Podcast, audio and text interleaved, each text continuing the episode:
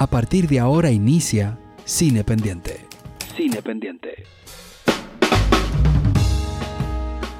En este episodio de Cine Pendiente tenemos que portarnos bien como la gente, presentar y todo. José Aquino, ¿cómo estás?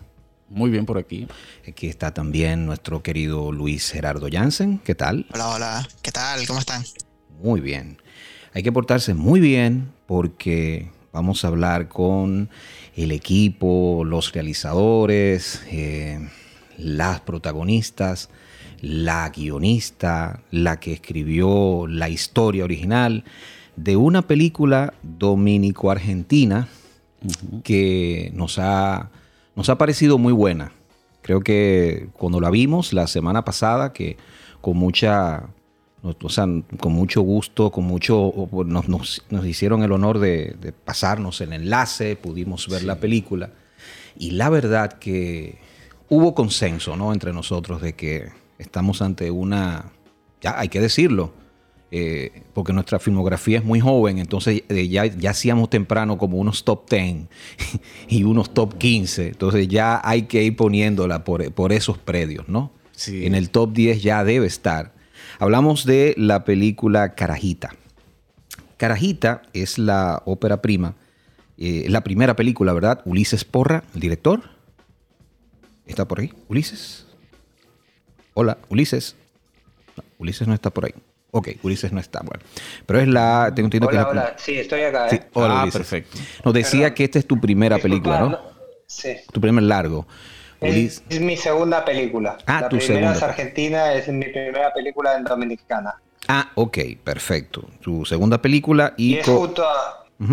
Junto a Silvina junto A Silvina que no. Sí, que no está con nosotros. Oh, Dios. Pero bueno, está basado también en una, en una historia, un guion de Uya Prida. Hola, Uya. Sí, o sea, bueno, o sea, la historia, vamos a decir que yo me inventé la historia, pero el guion es mío y de Silvina y de Ulises también. Perfecto. Entonces también está con nosotros las dos grandes actrices que comandan este filme, Magnolia Núñez. ¿Cómo estás, Magnolia? Viva Magnolia. Espérate un momentico, un momentico. Ahora sí, Magnolia. Hola. Hola. ¿Cómo estás? Bueno, y también nos acompaña, tuve que preguntarle su nombre, señores, ustedes saben que este dominicano, dominicanismo, pero complicado, Cecil, Cecil Van Wille. Hola. Me estaba diciendo Ulises que está teniendo problemas con el, con el internet que va a reiniciar, la computadora. Bien, pues entonces ah, él, se, irá integrando eh, en, la marcha. Pues bueno, Cecil Van Wille, ¿cómo estás? Yo estoy muy bien, muchísimas gracias. Espero ustedes también. Ay, sí, estamos muy bien y encantado de, encantados de estar con ustedes. Lo primero es lo primero. Uya, ¿cómo llega esta historia a ti? ¿Cómo tú la... A ver, ¿cómo, escribes? ¿Cómo se te ocurre eh, esto que, ocurre, que ocurre en Carajita? Va la redundancia. Bueno, yo, eh, me, o sea, se me ocurrió esta historia como de la nada, o sea, me, pareció que sería como una situación interesante poner a unas personas como, o sea, poner a unos personajes a pasar por esa situación. Eh, se me ocurrió como en el 2016, yo estaba estudiando, eh, haciendo un curso de guion de cine en Londres y este fue como mi proyecto de, de ese curso. Eh, o sea, bueno, la primera versión de esta historia yo la escribí en inglés realmente, con intención de que si se hacía obviamente la tendría que traducir. Luego la traduje y, y entonces llegó a mí eh, por contacto de Fernando Santos, eh, llegó el contacto de Ulises y Silvina.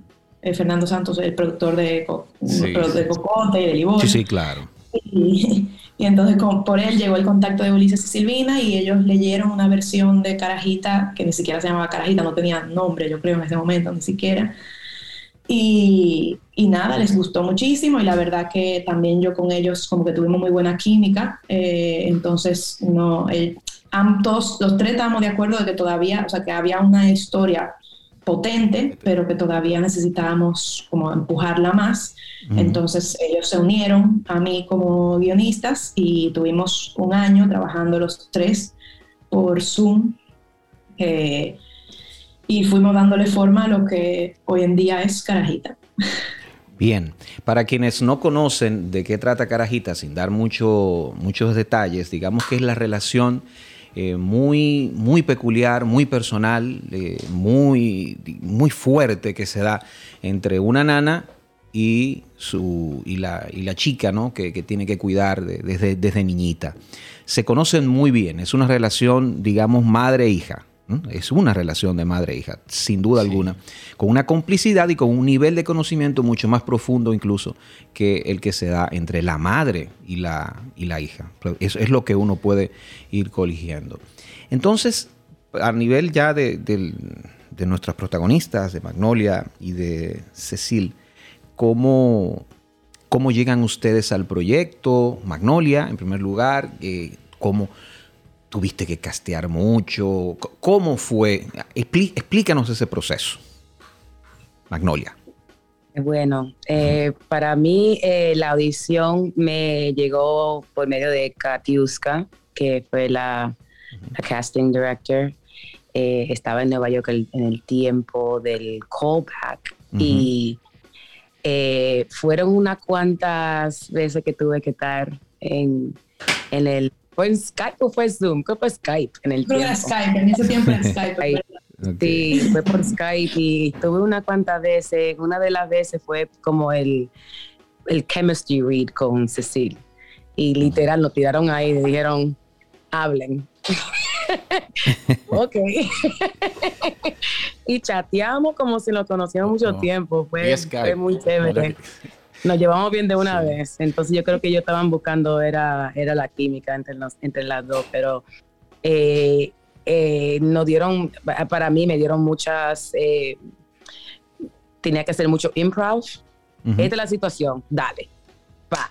Y me tiraban así para ver si yo podía darle lo que estaban buscando. Y parece que sí. Sí, al parecer. De repente sí.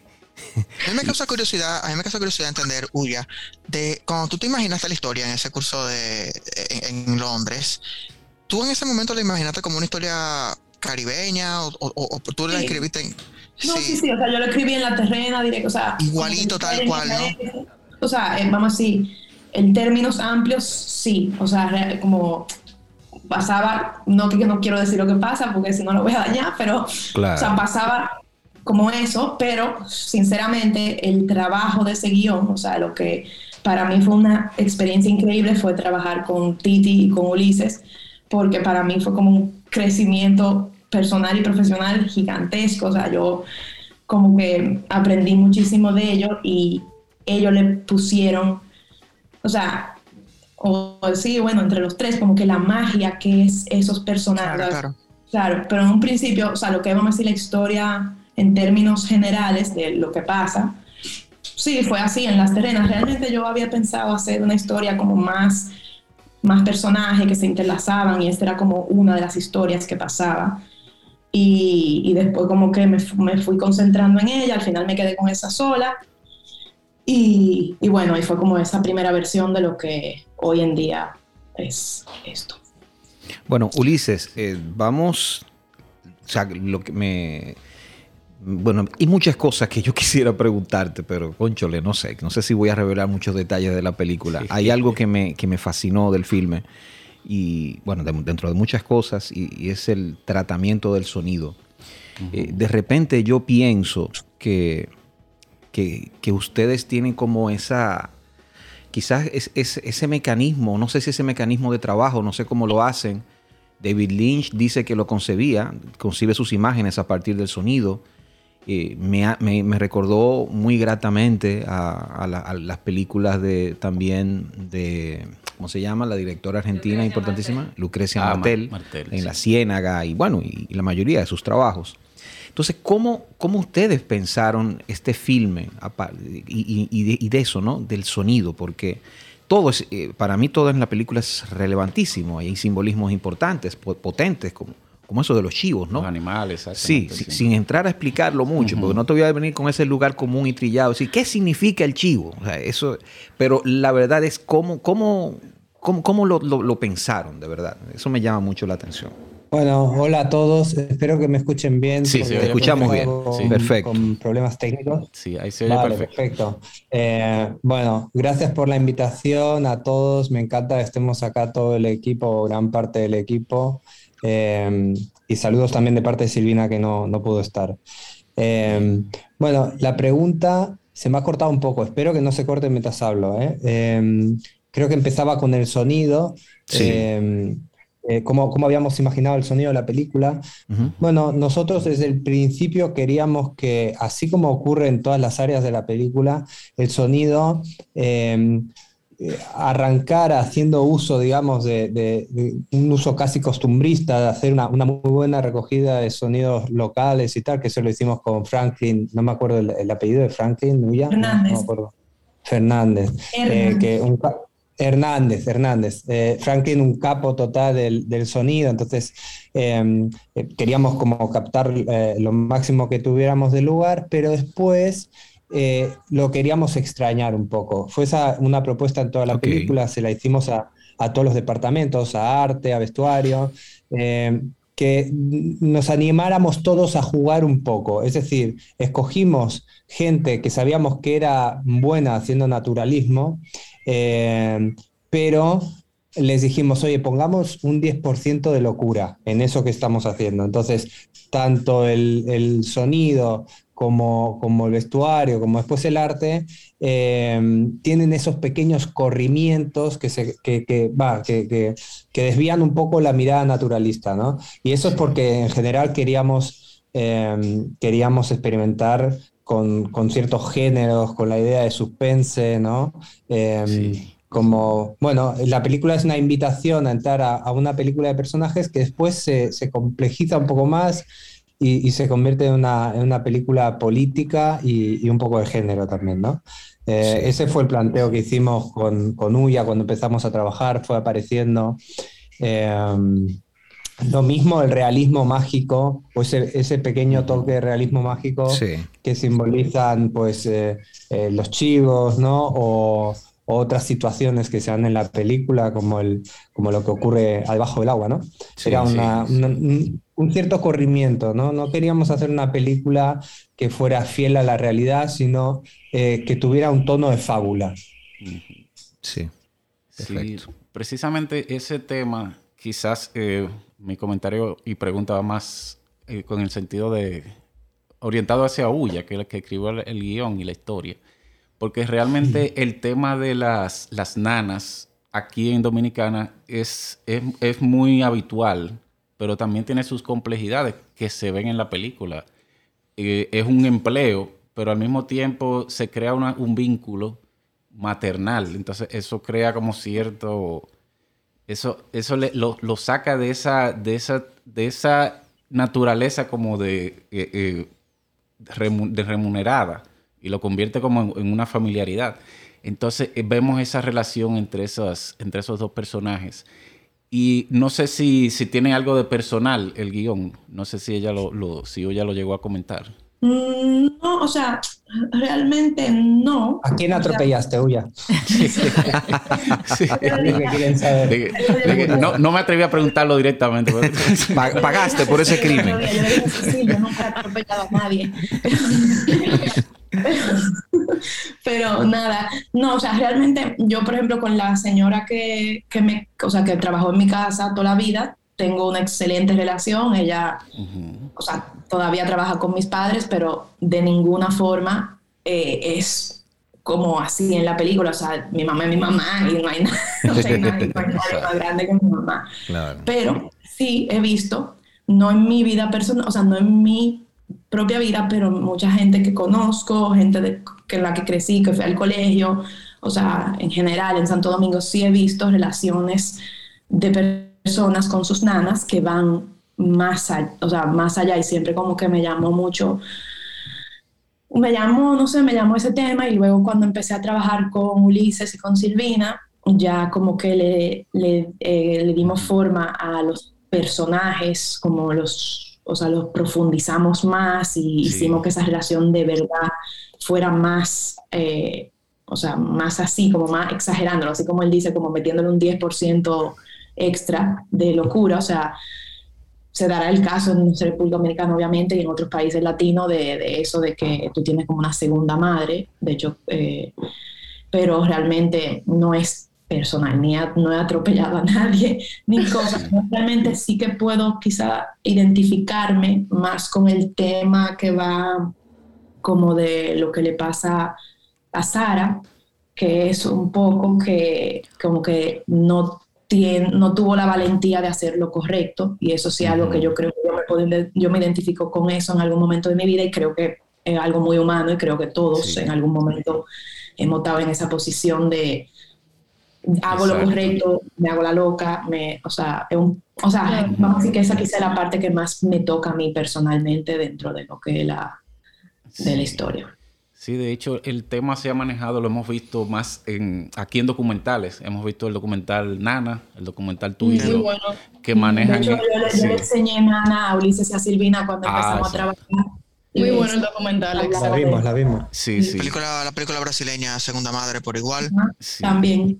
También la vimos. Sí, que eso le... Pero a, manera de documental, sin embargo, el, hecho de que ustedes lo hayan hecho en, ficción y en, en, realismo mágico le da otra, le da otro aire que, trae, trae nuevas cartas a la mesa. Eso nos pareció muy interesante, sobre todo el manejo visual de la película. El discurso visual es, es muy potente, eh, y, además del, del, guion, del escrito.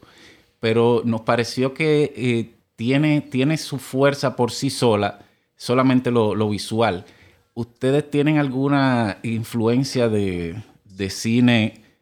Por ejemplo, a mí por momentos me recordó hasta cine asiático, de, eh, a Pichatpong y ese tipo, que, son, que son gente que están en, un nivel discursivo muy, muy fuera de lo que uno está acostumbrado a ver aquí en Dominicana. Sin embargo, por momentos la película me lo recuerda y al mismo tiempo me cierto juego con el naturalismo. Exacto, la, naturaleza, los mismos animales. Así que me gustaría saber si, por ejemplo, ustedes tienen eh, el director, eh, Ulises, eh, de, cuáles son sus...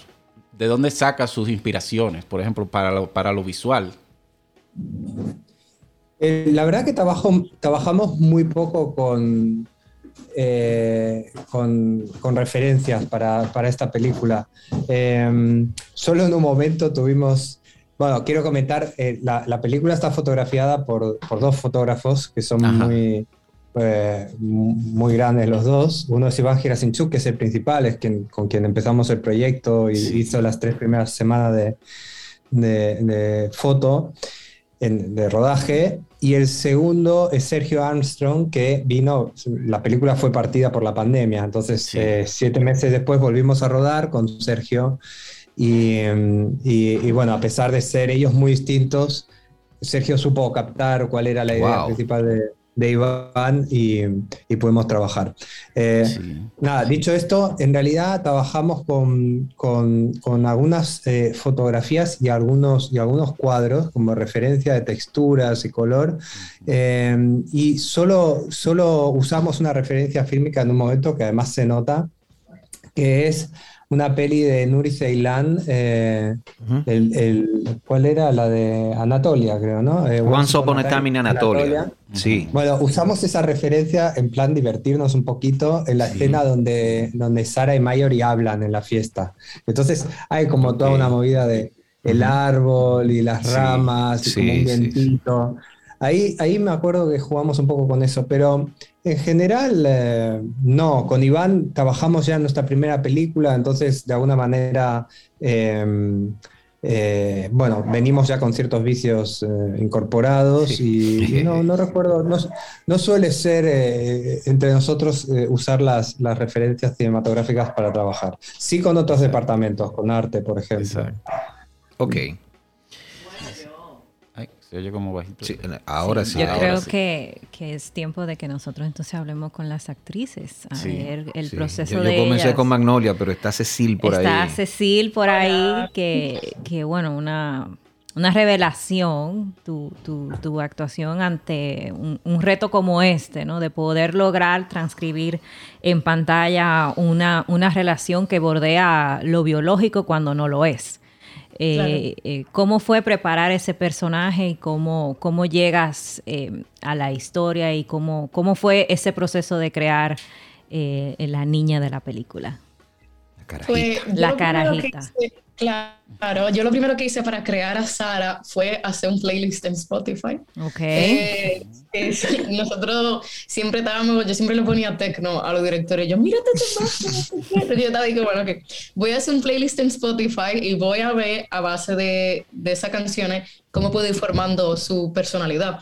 Porque la verdad que eh, por el exterior, Sara y yo no tenemos mucho en común. Pero a mí lo que me gustó del trabajo es que me ayudó a un crecimiento personal porque yo saqué cosas que yo tenía dentro de mí que yo no sabía que yo tenía. Y, o sea, yo grabé la película con 18, eh, han pasado dos años, tengo 20, y como todos ustedes saben, pues la verdad que estos años son muy cruciales para crecimiento personal. Entonces, la película a mí me ayudó mucho a sacar dentro de mí pues Ay, Cecil, ahora es que te falta ir a crecer. Después de ahí que se coge trabajo mi hermana mire. Imagínate tú y yo en esos dos años volviéndome loca yo sintiendo cosas que nunca había sentido antes que yo no entendía muy bien cómo manejar y busqué una manera de transmitirlo que era o sea, a través de Sara. Em, y sí, o sea, yo, yo crecí con una nana eh, como dice ella, yo tengo a mi mamá, pero que yo también quiero mucho a mi nana cuando ella trabajaba en mi casa. Y ella estaba conmigo desde que yo tenía siete eh, hasta los 13, o sea que fueron unos años muy importantes para mí, de, crecer una niña. Y, y, a mí me encantó la película porque me acordó de todo ese momento lindo que yo tenía con ella, de yo llegar a mi casa y que ella me tenía la comida y que íbamos a jugar. Tuve como que ese tipo de cosas que me gustó revivir otra vez, como hacerles homenaje a, a ella de alguna cierta manera. Cecilia, tengo que tengo que intervenir. Tú sabes que nosotros no somos, aunque somos críticos y somos teóricos, la verdad es que nosotros no somos gente de, de blancos y negros. Pero en este caso sí me siento motivado a hacerte una pregunta de cómo tú ves a Sara, o sea, a Sara, el personaje. ¿Tú lo ves como una buena persona o tú lo ves como una mala persona? Yo creo que en este caso yo no puedo definir que Sara es una mala persona porque Sara al final del día tiene 17. Entonces yo creo que Sara, eh, yo creo que en esta vida realmente si tú quieres ser una buena persona tiene que salir de ti. Y en este caso, eh, Sara no había llegado a ese momento de decidirse una buena persona. Pero como a mí me tomó tanto tiempo practicar Sara y leer cómo ella es y transformarla, la razón por qué ella le dolía tanto era porque ella sabía que lo que ella había hecho estaba mal. Entonces, por lo menos ese sentimiento de culpa que ella tenía, era lo que yo le daba un poco de fe al personaje, de pensar, bueno, pues igual ella en un futuro puede transformarse en una mejor persona a base de ese trauma que ella pasó. Exacto, que el, golpe le sirve de crecimiento, efectivamente. Sí. Eso, yo no veo necesario que se vuelvan, no vayan a pensar que yo estoy esperando que, que, que, rediman aquí el personaje de Sara, ni mucho menos. sí. no, estoy de acuerdo con nada de lo que ella hizo, la verdad. Pero bueno, yo nunca estaba en esa situación, entonces yo realmente no sé cómo yo reaccionaría. Son ese tipo de situaciones que, te, que te agarran de la nada y no tiene tiempo para procesar. Entonces... Sí, eh, en principio Magnolia decía que, es, que el, la primera etapa del casting fue vía de manera virtual, pero hubo un momento en que lo, llegaron a, ensayar ya eh, personalmente o llegaron a la película con esa experiencia virtual. Sí, no llegamos con experiencia, ¿verdad, Macario? Sí, yo eh, entonces viajé a Santo Domingo. Ah. Y ahí empezamos el, el, el rehearsal, no en persona. Pero ya, en ese momento ya estaba elegida Magnolia como... Ah, bueno, sí. Ya después que me eligieron ya fui eh, un mes antes, ¿no? Eh, de la película y hicimos rehearsals en persona. Sí. Sí, entonces se continuó en persona, pero sí, fue todo virtual hasta que me eligieron y ahí fue que yo... tú fuiste, tú fuiste a verla a Cecil, eh, me acuerdo que hicimos un ejercicio de que la fueras a ver a no sé qué actividad en el colegio que hacía. Entonces fuiste como realmente si tuvieras esa relación. En el colegio, sí, y ya la ¿Eh? llevé. Mm verdad. Sí, me dijeron, este, mira, ¿te importa visitar a Cecil que tiene algo pasando? Y bueno, sí, vamos para la escuela. Y fui a la escuela, fui a, a celebrar, le tomé video a ella y todo. La gente ahí pensaba que lo conocíamos mucho tiempo. Fue, fue, Ustedes estaban actuando todo el tiempo, ¿eh? de nosotras es que, somos más como como amiga que otra cosa. Eh, como que, hey, what's up, cool, yeah, así. Somos así más que otra cosa. Entonces, eh, cambiar es al amor de, de, Nana fue un trabajo que también tuve que hacer, ¿no? Y yo no soy madre y tuve que buscar como el amor, cómo es el amor de una madre, eh, transformar ese amor de, madre al amor que tengo que tener Yarisa a, a Sara. Eh, también fue mucho, mucho trabajo, mucha investigación que tuve que hacer para, eso. Y es complejo porque el personaje tuyo es muy complejo porque si bien es cierto que, que, no eres madre, pero en la película eres madre, pero de repente tienes unos sentimientos muy encontrados por la distancia, porque es obvio, ¿no? O sea, la distancia de tu hija eh, es lacerante y, eso se siente, lamentablemente, es así, porque no, no, no, hay forma de, eh, evitarlo. Ese, tipo de tópicos, de alguna manera, también hay que verlo desde el dilema del cuidador, ¿no? De, la, del esfuerzo que pongo yo en cuidar al otro mientras descuido eh, al mismo tiempo mi propio, eh, mi propio hijo. Pero el personaje de Yarisa en sí tiene muchas capas que se van revelando a través de la, de la historia y que uno puede ver que también es una complejidad de la misma humanidad, ¿no? De que uno no solamente es una sola cosa y que es solamente eso que hace, por decirlo de alguna manera, porque Yarisa tiene su propia historia, ella misma de por sí ha creado, como quien dice, un personaje eh, eh, para, para, poder vivir en esa realidad con, esa familia que le paga por, por, hacer un trabajo y todo eso, porque cuando se revelan los, los personajes, empiezan a interactuar con su familia, su, su lugar de donde ella viene, y ahí tú te das cuenta que, que ella tiene otra, otras cosas que no se dicen, pero que se dejan ver en la película, no, no a manera de, de discurso. Sí, sí. Eh, eh, en, realidad, para, para, crear el personaje de Yarisa, tuve como que empezar de donde ella es, ¿no? De donde ella es, de donde ella vino, que fue de, de, un barrio pequeño en La Terrena. Entonces, empezar de ahí, se fue muy temprana edad.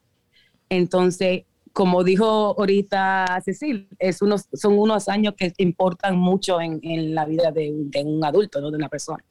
Y a esa edad se va de, de, su, de su campo, de su, de su hogar, para criar a una niña que al mismo tiempo todavía es niña. Entonces, ¿cómo, cómo crear este mundo? Eh, viene de un mundo, ahora viene para otro mundo, entonces el otro mundo se convierte lejano porque ahora tiene este mundo, pero al final vemos que ella está como entre los dos mundos, como que ninguno de los mundos le pertenecen. Entonces tuve que crear la, la, separación entre los dos mundos para que, para que se note al final eh, como que quedó sin nada. Sí. Una pregunta. Al final, al final, ah. ese personaje, ese personaje eh, de Magnolia, perdóname Edwin, justamente, al menos lo veo yo así, es la conexión entre, es la llave que une los dos mundos. Es como, es como el personaje, es como el personaje que nos gustó tanto en la película Roma. Es, es justamente donde cae, donde convergen estas dos realidades. Y, y, ahí va mi, mi, siguiente pregunta. Eh, porque es refrescante para nosotros, los que nos ocupamos del oficio del comentario cinematográfico, siempre es refrescante encontrar películas que a uno genuinamente le gusten y tener la oportunidad de conversarla con sus autores, con sus protagonistas, ¿no? Y en ese sentido, como bien dijo Edwin, eh, hay que alterar el top 10, ya eso hay que reevaluarlo, tenemos que meterlo. se fue eso, se, se, embromó eso. Pero dentro de, esta, dentro de este contexto donde, donde nosotros estamos evaluando esta película, dentro del contexto de la República Dominicana como una película eh, dominico-argentina, ¿no? Pero dentro del contexto de cine dominicano, que es lo que, en lo que nosotros nos ocupamos, ¿Cómo sienten ustedes que esta película colabora con, con el diálogo, con el debate en nuestra sociedad? Bien dijo Ulises que la película es política, y sí lo es, tiene sus elementos. Yo pienso que más, pienso yo, ¿no? que, que quizá también social, tanto como política, eh, que, que, tiene una, una observación en ese sentido, no necesariamente una posición, pero sí realiza un ejercicio de, de observación. Sobre ese comentario, para cualquiera, que quiera tomar la respuesta.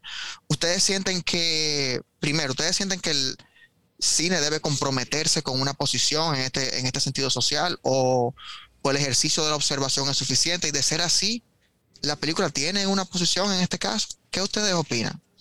Em, bueno, eh, yo de la manera que lo percibo, em, a ver, yo no soy de, de un campo de República Dominicana, eh, yo no soy negra y yo no soy pobre.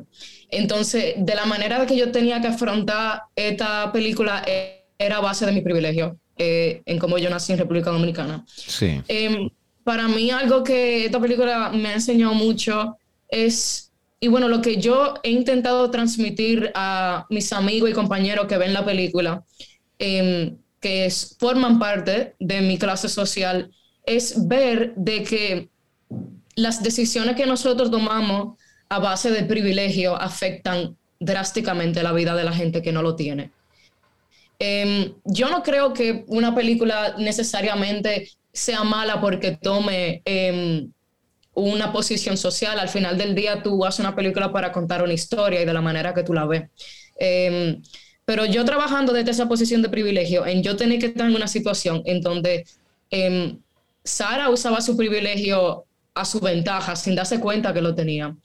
Eh, yo creo que era lo más difícil porque es como yo te digo, o sea, yo como, como no era como Yarisa y como Sara no era como Adelani, eh, yo tenía que encontrar una manera de hacerle ver a la gente eh, que lo que Sara hizo no es lo que uno tiene que hacer. Aunque al final em, el privilegio ganó, eh, no significa de que eso sea lo correcto. Y yo creo que eso es como lo que yo más intento transmitir a la gente cuando ve la película, de que no es un final feliz. O sea, no es una película donde tú dices de que, ah, bueno, pues si yo soy blanca, yo me puedo salir de todo. No, es diciendo, pues igual tú te puedes salir de esa situación, pero no de la que te va a crear mentalmente. Exacto. ¿A, qué precio tú puedes usar ese, Los chivos siguen ahí, los chivos siguen. Y entran a tu casa y te comen la comida. Sí, pero mira, creo que no hemos, no hemos comentado si si ustedes dos, las dos protagonistas, si tienen eh, formación actoral o si, o si es una cuestión orgánica, porque tengo entendido que hay uno de los personajes, la, la muchacha que le da el boche, a, eso, iba. Ella no tiene formación actoral. A, eso iba. ese, ha sido. Eh, es un terror esa muchacha en la esa muchacha. Eh, la pelelengua más imponente del cine dominicano. Ahí. yo, me lo, yo me lo cogí para mí, yo me sentí mal. Sí, nos sentimos así mismo, como ella misma dijo. Ulises, esa, es la pregunta que, quería hacerte. Hay dos cosas que me llamaron la atención. Pero espérate que le hicieron una pregunta a la actriz. Ok, está bien. Que si tiene información. Yo sí, quería, ah, bueno, antes de hablar de la formación, quería hablar de, lo que habló, lo que preguntaste, si las películas tienen que ser políticas o... Eh, yo no, igual tampoco pienso que tienen que ser políticas, pero en este caso eh, me alegra que sí lo fue, porque es algo que para mí personalmente eh, it moves me, ¿no? Eh, y aquí me va a entrar mi Spanglish, perdón. Te conmueve, te conmueve. te conmueve. te conmueve. Me mueve, me, me, conmueve mucho. Es algo que eh, para mí me apasiona y, y, me, interesa poder hablar de ese tema. Eh, entonces, que la película cause en la persona querer hablar después de salir del cine para mí eso es lo importante, que, cause una conversación. Una cosa que, cuando, cuando yo conocí a Ulises y a Silvina por primera vez, eso fue una conversación que tuvimos en su momento de como que ellos me decían, ¿qué es lo que tú quieres hacer con esto? ¿Qué es lo que tú quieres que la gente sienta? que lo, como que, y yo decía incomodidad, o sea, como que yo quiero que se sientan como así como, eso, incomodidad y, y como que yo sí, cuando o sea, cuando dije, como cuando se me ocurrió como la idea de la historia al principio, como que sí, yo sí que quería hacer un comentario social un poco sobre mi país y sobre como esa realidad que hay allá y, como que hay gente que de verdad se cree que está encima del país y actúa de alguna manera y como que aprovecha de eso al día a día. Entonces como que eso sí, siempre es una cosa como que yo tenía muy pendiente, al igual que, que Cecil, yo he crecido en una posición de privilegio dentro de mi país y, pero pero quizá me, de la forma, quizá por mi forma de ser o lo que sea, que no soy tan, o sea, yo soy bastante como sencilla y no, qué sé yo, como que he notado de las personas de mi alrededor muchas veces cómo actuaban con ese privilegio, sea donde sea, el típico comentario de tú no sabes quién soy yo. Sí. Mi papá. tú sabes quién es mi papá tú no sabes quién yo soy tú no sabes quién soy yo. Esa vaina siempre, siempre me ha como entonces como sí que desde un principio sí había un poco de intención de que de que fuera como un comentario hacia como que esto es lo que hemos creado en este país y, entonces como que yo creo que Ulises y Silvina estaban de acuerdo también en esa línea y, como que ya ellos nada o sea fue, fue un increíble trabajo o sea, trabajar con ellos, de verdad, que bueno, trabajar con toda esta, esta película para mí ha sido como increíble, porque yo no tenía experiencia de absolutamente nada, de, de, verdad. Yo me metí aquí con... Pero ¿cómo va a ser?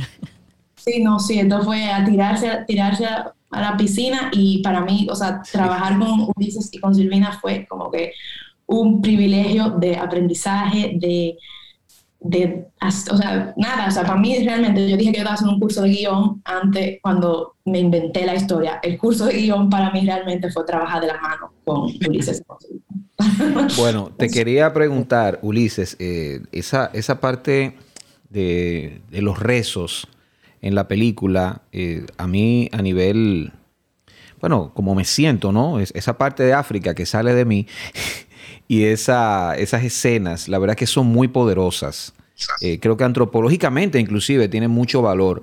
Yo solamente la compararía eh, y, no diría de que me gusta más esto que lo otro, así con, Cocote. No sé si has visto esa película del director dominicano Nelson Carlos de los Santos. O sea, en las escenas de los rezos, de los días que, se le hacen los rezos a la, al personaje, que no voy a revelar el nombre de quién, de quién se trata en la película, pues eso la verdad que me llamó mucho la atención. ¿Cómo, cómo fue planificado? ¿Cómo si se dio orgánico? Al igual que esa, esa, ese boche que le da la prima, la, la sobrina ¿no? del personaje de, de Magnolia es, es impresionante. ¿Cómo, ¿Cómo, se dieron esas escenas, la verdad? Bueno, eh, esas escenas... Em, me, quedo con ganas de responder un poco de todo lo que habéis hablado, pero ah, no, pero dale que aquí, hay tiempo. Te vamos a poner una recarga, no te apures. Eh, esto, es freestyle. Si, no, claro, yo me puedo extender mucho, pero voy directo a esto y después si sale de nuevo. Sí, eh, pero me, da muchas ganas de hablar del, trabajo de, Cecilia y Magnolia, cómo cada una eran tan distintas y tan, tan geniales, y, también el trabajo de, esta chica, por ejemplo, o mm, eh, Génesis, que hizo el papel de la prima que, que, echa el boche. Exacto, el boche, el boche antológico. O la, la que hace de, hija de Yarisa tampoco es Brillante, brillante esa chica. Sí, la verdad que muy genial Pero bueno, particularmente, el, sí, conocemos a Nelson. La verdad, Nelson es nuestro primer contacto con, con Dominicana y de hecho nosotros llegamos, bueno, Uya llegó a contactar con nosotros eh, gracias a Fernando, que era productor de Cocote, fue productor de Cocote. Eh, nosotros conocemos la película de Cocote y sin ir más lejos, quien nos ayudó a entrar a este, a este mundo, digamos, de, los rituales eh, y, de los rezos fue Yuberbi de la Rosa, que ella tiene un papel fundamental. claro, en Cocote, por supuesto. Otro boche de antología en el cine dominicano. Exactamente. Bueno, ella, ella trabaja de esto. A ver, perdón. Uy, está, está, perdón, tengo a mi hija. Están procurando por tengo ahí. Que dejaros un segundo. tengo que ocuparme de mi hija un segundo. Ahora, ahora me sumo y hablo de todo lo que queráis, perdón. lo están procurando, sí, por ahí. bueno, eh, quería hacer una pregunta sobre la educación, ¿no? Para brincarle a eso otra vez. Ah, sí, eh, yo fui a Stella Adler um, en Nueva York eh, y de ahí continué mis estudios con otros eh, maestros, coaches. El, el, que me ayudó eh, con el personaje de Yarisa es Juan Fernández, ah, sí, sí. Claro. Sí, pues él, él ha sido el que me, me apoyó con ese, con ese papel, eh, un gran maestro, eh, y sigo trabajando con él, pero sí, yo pienso que, que, con la actuación te puede venir natural, pero tienes que tener el, your craft, tu arte, tiene que tener una base, ¿no? Entonces, esa es mi base. Sí, bueno, y la mía, ya que estamos yendo. Yo creo que fue como a los 8 o a los 9. yo estaba en AFA, en la escuela de Mari Sánchez. yo hacía teatro antes de, me, de comenzar a hacer cine. Y realmente que aparte de eso y un par de programitas de verano, yo no, no tenía más experiencia actuando. O sea, yo había grabado cinco películas, bueno, cuatro, y la quinta fue Garajita, que fue mi primer protagónico. Eh, y antes de esa Miriam Miente. Pero realmente la manera que yo pues, iba aprendiendo a actuar era viendo películas. Pero en Miriam Miente, ¿en, qué parte? lo hace. ¿Mm? Miriam Miente, ¿y qué, cuál era tu personaje? Eh, yo era la amiga de la doniña, eh, se llama ah. Laura. La de la casa. La que tiene una casa. No recuerdo. Ajá, la que está en la casa, la ah. la que está al lado Ok, ok. Exacto. Yo trabajé en Miriam Miente em, y, y, bueno, realmente mi, como yo me iba formando artísticamente era a base de viendo películas o leyendo guiones y con el mismo director eh, Ulises y Silvina que me ayudaron mucho a, ir creando el personaje de esa manera. Sí, esa, esa forma. Es necesario siempre que una, alguien que esté inmiscuido en la industria del cine vea cine también y, tome, tome como referencia las actuaciones, direcciones, guiones. Eso es una buena manera de, de educarse. Pero y también está ese tema de que de repente aparece una persona que no tiene ningún tipo de formación y te hace una escena que, que, no hay manera de tú, de, encontrar a otra persona que haga eso mismo. Eso, sí. el, excelente. Lo de, lo de Genesis fue excelente. O sea, yo me acuerdo que todito nos quedamos como que, wow. bueno, volvemos entonces con Ulises. Ulises, ¿recuerda dónde lo dejamos? Aquí estoy, aquí estoy. ¿Me okay. sí, escuchamos. Eh, no, no sé dónde lo había dejado. Bueno, con Uberbi. Sí. Uh, nos abrió el. el em, eh, bueno, fuimos ahí al barrio, entonces nos, nos, presentó a su marido. Eh, que, que, es uno de los cantores que está cantando ahí. Em, todo este grupo también de, de señoras lloronas, digamos, de, de los rezos. Y a partir de ahí les abrimos un poco el, eh, digamos, cuáles eran nuestras dudas, a dónde necesitábamos llegar, les contamos cuál era la situación de la película y les preguntamos qué podían hacer ellos en, tal circunstancia. Eh, y, y, bueno, la verdad que fueron eh, como, así como todo el mundo en la película, fueron, fueron muy dados a, enseñarnos, a contarnos cómo era. Eh, la gente, la verdad, con todo el mundo con quien nos encontramos fue muy altruista. Eh, y, en ese sentido, bueno, pues armamos, fuimos armando la escena también. Les dijimos, bueno, esto es lo que tienen, esto es lo que podemos hacer, porque obviamente ellos, a pesar de que el guion a lo mejor pedía ciertas cosas, había cosas que no querían hacer porque estaba fuera, digamos, de lo que podía ser un, ritual de esta característica, ¿no? Eh, así que les dijimos, bueno, qué clase de música, por ejemplo, de canto podían hacer antes de que llegue eh, la, muerta, ¿no? Eh, y, solo podían ser ciertas músicas. Entonces, bueno, un poco como que nos, nos dieron esa información y después en el día de rodaje fue medio improvisado, la verdad. O sea, fue, bueno, va, eh, planeamos aquí una situación, hay una escena, por ejemplo, que para mí es muy importante en esa parte, que es eh, cuando están tocando los tambores y arrancan a tocar los tambores, en realidad es narrativa la escena, porque tú la ves a, Génesis, a Génesis, ¿no? Eh, que hace como un barrido, lo ves al hermano Álvaro, y después la, la, ves a Génesis que lo está mirando, digamos, que ella se empieza a hacer con la cabeza. Entonces, la diferenciación con Cocote, que a mí Cocote me parece una película eh, alucinante, así como Nelson también, eh, es que nosotros dijimos, bueno, no nos podemos ir de lo narrativo. Es decir, Cocote ya existe y es y aunque todo esto es muy atractivo y filmamos muchísimo, porque filmamos mucho más de lo que hay, y dijimos, no nos podemos ir de lo narrativo. Entonces siempre tratamos de, mientras estamos filmando, poner estas piezas, por ejemplo, estas miradas, para, que, para seguir contando la historia. Que también eh, era un gesto, y, ahí esto es algo que hablamos mucho con Uya cuando estábamos escribiendo el guion, que eh, en, esa parte de la película nosotros abandonamos a las dos protagonistas, digamos, en el momento más tenso, que es cuando Sara se acaba de dar cuenta de que ella es culpable y cuando, y cuando Yarisa ha tenido eh, la noticia de la muerte de su hija, las abandonamos para irnos con un tercer personaje, que es la prima, digamos, que abre que abre otro lugar. Y esto a nivel guion era muy arriesgado, lo, lo quisimos sostener y lo reforzamos. Claro. Un personaje que nunca habíamos visto antes. Exacto. Exactamente. Pero que era muy necesario. Al final, cuando pasa, tiene mucho sentido mm. porque es como eh, el, cable tierra de lo que está pasando. Y no solamente el cable tierra, sino que.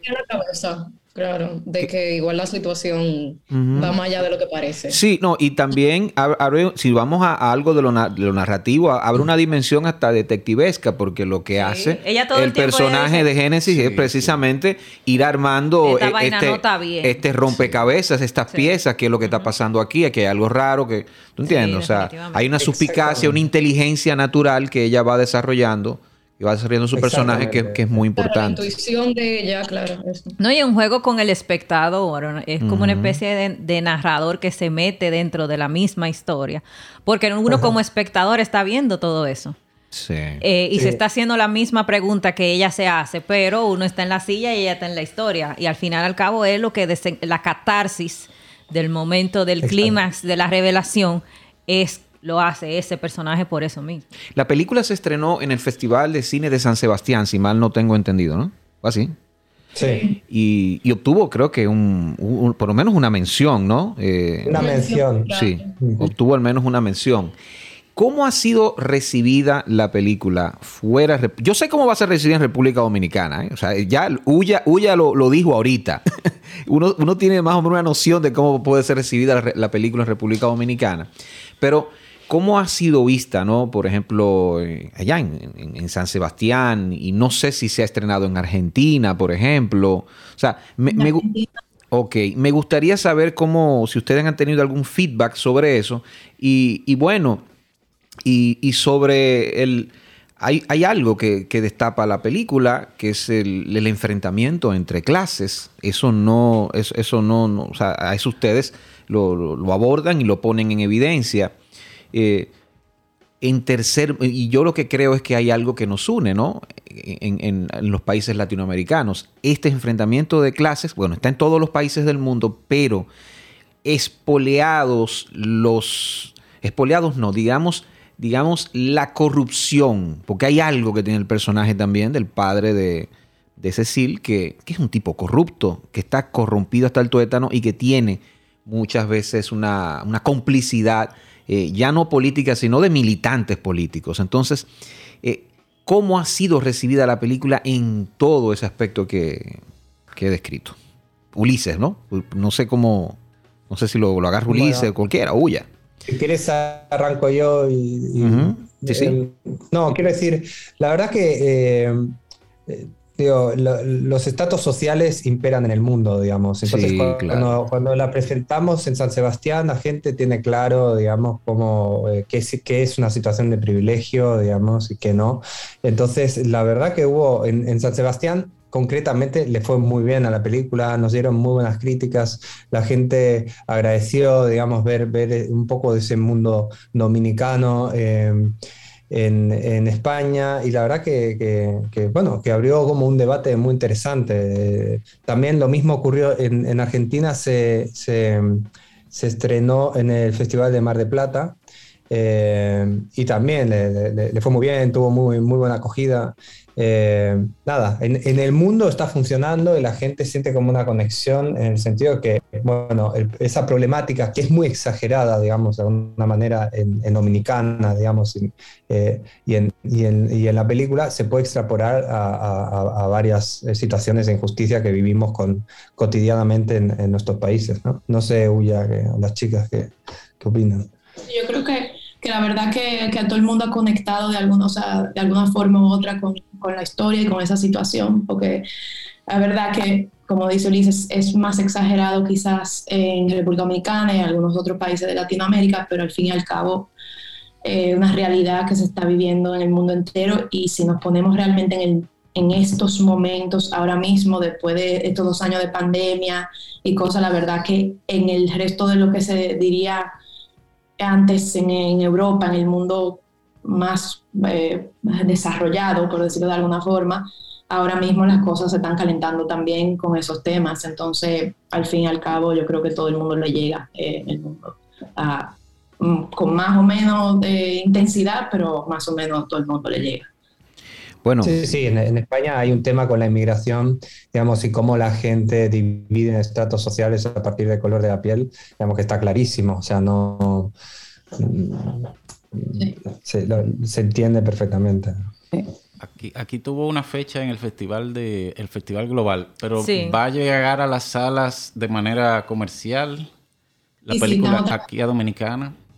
Estamos trabajando en ello para que sea más pronto, o sea, para que sea ya y bueno, reciente, recientemente eh, ganaron en el Festival de Miami, ganaron un premio la película.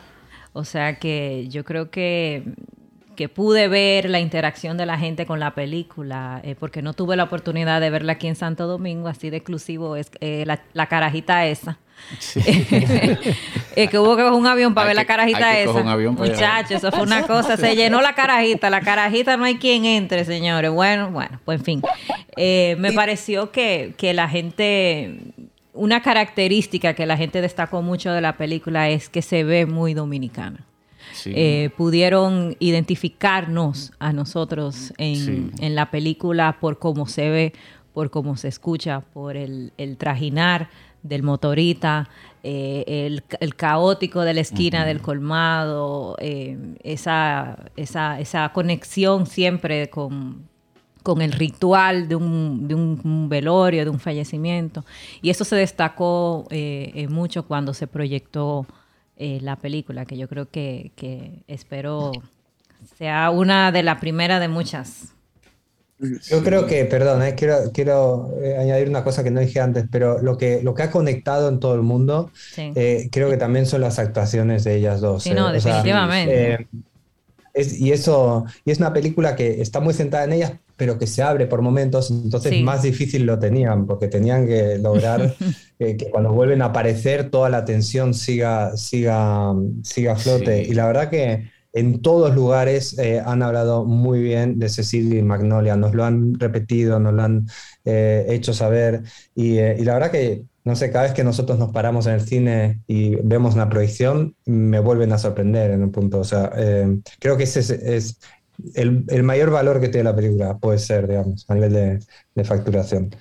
Y ya em, ustedes como, como realizadores, eh, bueno, argentinos que vienen aquí pues a contar una historia, ¿cómo, ¿cómo se sintieron ustedes ante ese reto, ante el reto de contar una historia dominicana y de hacer una película eh, en dominicana? ¿Cómo fue ese proceso y si repiten? Bueno, la primera sensación, bueno, primero miedo, porque eh, em, es esa cuestión de estar hablando de algo que en realidad es ajeno, ¿no? Por suerte tuvimos, o sea, esto era a cuatro manos, a seis manos con Uya, em, y Uya muy generosamente nos abrió todo su mundo, la, matamos a preguntas, eh, y, y entonces, bueno, lo vivimos como primero cierta o sea, queriendo ser muy prudentes todo el rato, abriéndonos al equipo, a que todo el mundo pudiera comentarnos lo que pensaba, lo que eh, podernos marcarnos un error y tal. Eh, y después tratamos de conectar con, la, con lo universal de la historia, digamos, que, que, bueno, ahí con las actrices hay todo un camino que hacer, que nos interesó mucho. Y por último, me parece que esto eh, es justo decirlo también, cuando la película para mí lo que hace es romper un estrato del sentido común en Dominicana. Es decir, nosotros cuando, cuando fuimos y hablando con Uya nos dábamos cuenta de que hay como todo un relato eh, sobre eh, las nanas en las casas, digamos, eh, que habitan, que es muy perdonador, ¿no? En el sentido de, bueno, forman parte de la familia, son los valores que transmiten y no sé qué. Y cuando uno viene afuera, es un poco más sencillo eh, poder ver como la grieta que hay en ese argumento, en ese sentido común, ¿no? Como que se hace muy evidente, digamos, que esa convivencia que puede aparentar como eh, beneficiosa, y lo puede ser en algunos sentidos, sin duda, está sustentada en una, injusticia social que, te explota en la cara, digamos, que es, que evidente, ¿no? Entonces, eh, creo que de alguna manera eso, eso direccionó la película hacia eh, esta parte más social, digamos que eh, inequívoca, digamos, ¿no? Lo que al mismo tiempo teníamos que hacer, y ahí viene lo universal o el, trabajo con, tanto con Uya como con las actrices, es ser perdonador con los personajes. O sea, el problema en la película no lo trasladan, no lo portan los personajes, no estamos juzgando a los personajes, sino a lo mejor sí señalando algo del sistema que los contiene. ¿Se entiende lo que quiero decir? Sí. Eh, Por supuesto, Bueno, eso fue eh, el, llegar desde afuera a hablar en Dominicana. La verdad es que, fue muy lindo porque además descubrimos un mundo maravilloso. Y yo en particular estoy preparando una película para Dominicana. Oh, o sea que repite. Eh, repite. Sí, sí, sí, la idea es repetir, em, probablemente con la, con la ayuda de Uya también, y bueno, estamos en eso, porque la verdad que lo que sí que entendimos y vimos enseguida es que hay un, un, potencial humano alucinante en la isla. Em, y después unos técnicos también muy, muy buenos, una manera de trabajar que nos sacamos el sombrero. O sea, eh, entonces, bueno, sí, dentro de lo posible volveremos. Qué bueno. Qué bueno escuchar este sonido foráneo en nuestros modelos de. En, esto, y en la justa, la justa mirada de, de los modelos de representación en República Dominicana. Ustedes lo han hecho, la verdad. Y, y eso yo lo. La verdad que yo lo pondero mucho. Así que bueno, ya vamos a cerrar, señores. Vamos a cerrar. Ya está bueno esto. Gracias por haber aceptado el tiempo ustedes. No, no, no, no. Gracias por haber aceptado ser parte de nuestra conversación y bueno, de, de acribillarlos a preguntas que créanme que cuando vimos la película eh, fue, fue, fue una, una, una, qué sé yo, fue algo intenso ver la película. Sí, de hecho, repetimos escenas. Vamos a poner la escena otra vez. Sobre, todo el aspecto de iluminación, no Esto no, esto no puede ser. Esto tiene que estar iluminado de alguna forma, que hay un truco. Medio teriquito. Porque claro, siempre la experiencia de nosotros como espectadores, ¿no? Que hacemos una disección de, la, de, de ese cuento que ustedes eh, hicieron, tal vez la experiencia es un poquito eh, diferente, pero que ha sido una, una, conversación enriquecedora y les agradecemos pues a Ulla, a Magnolia, a Cecil y pues a Ulises eh, ser parte de esta conversación de Carajita que esperamos, rogamos, ¿no? que esté muy pronto otra vez en las salas dominicanas. Eso programa, muchísimas gracias. Muchas gracias. Bye. Bye. Muchísimas gracias. Sigue la conversación en nuestras redes sociales arroba cinependiente RD. Cinependiente RD.